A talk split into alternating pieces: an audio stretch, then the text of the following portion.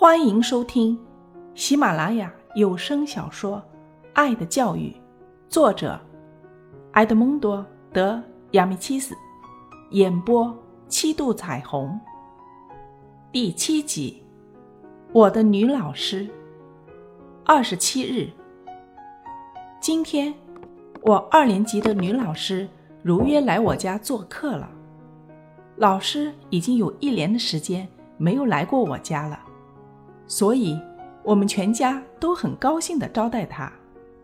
老师看起来没有多大变化，他忙的都没有时间去打扮自己，穿的依旧很朴素，帽子旁边还罩着那条绿色的面纱，头发也没有修饰。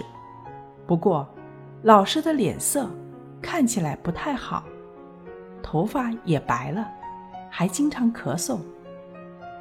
妈妈很关切地问：“老师，你的身体怎么样？”“没什么，我很好。”老师忙回答说：“你为了孩子，讲课时声音太大了，这样身体会吃不消的。”妈妈说：“妈妈说的没错，在我的印象中，老师讲课的时候嗓门很大。”生怕坐在后面的同学听不清他讲的内容。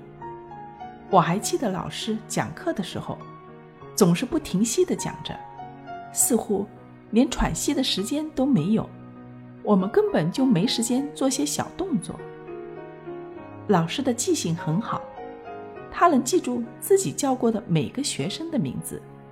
听说每次考完试。他都要到校长那里打听他曾经教过的学生的成绩，有时候，老师还会站在校门口等着。碰到以前的学生了，就让他拿出自己的作业本，让他看，查看学生作业是否认真，是不是有进步。学生们也都很喜欢老师，有的已经上了中学，还有的。都长成大人了，还会常常回学校去看望他呢。老师说他今天带他的学生去看绘图展览会了，回去的时候特意转到我们家来的。以前老师教我的时候，每到星期二就会带我们班同学去博物馆参观，还把里面的每样东西都解说给我们听。老师的身体已经不如以前了，但是说起学校的事情，就神采奕奕的，很愉快。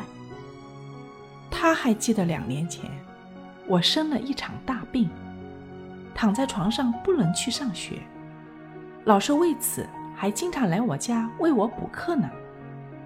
阿尼克，带老师看看你当时睡觉的那张床吧。老师和蔼地说。于是。我带老师去了姐姐的房间，因为那张床现在是姐姐的。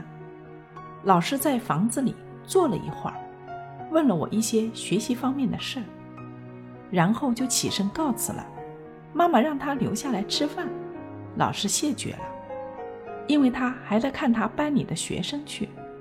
一个马鞍匠的儿子，他正在出麻疹，老师胳膊上还夹着晚上要批改的作业本。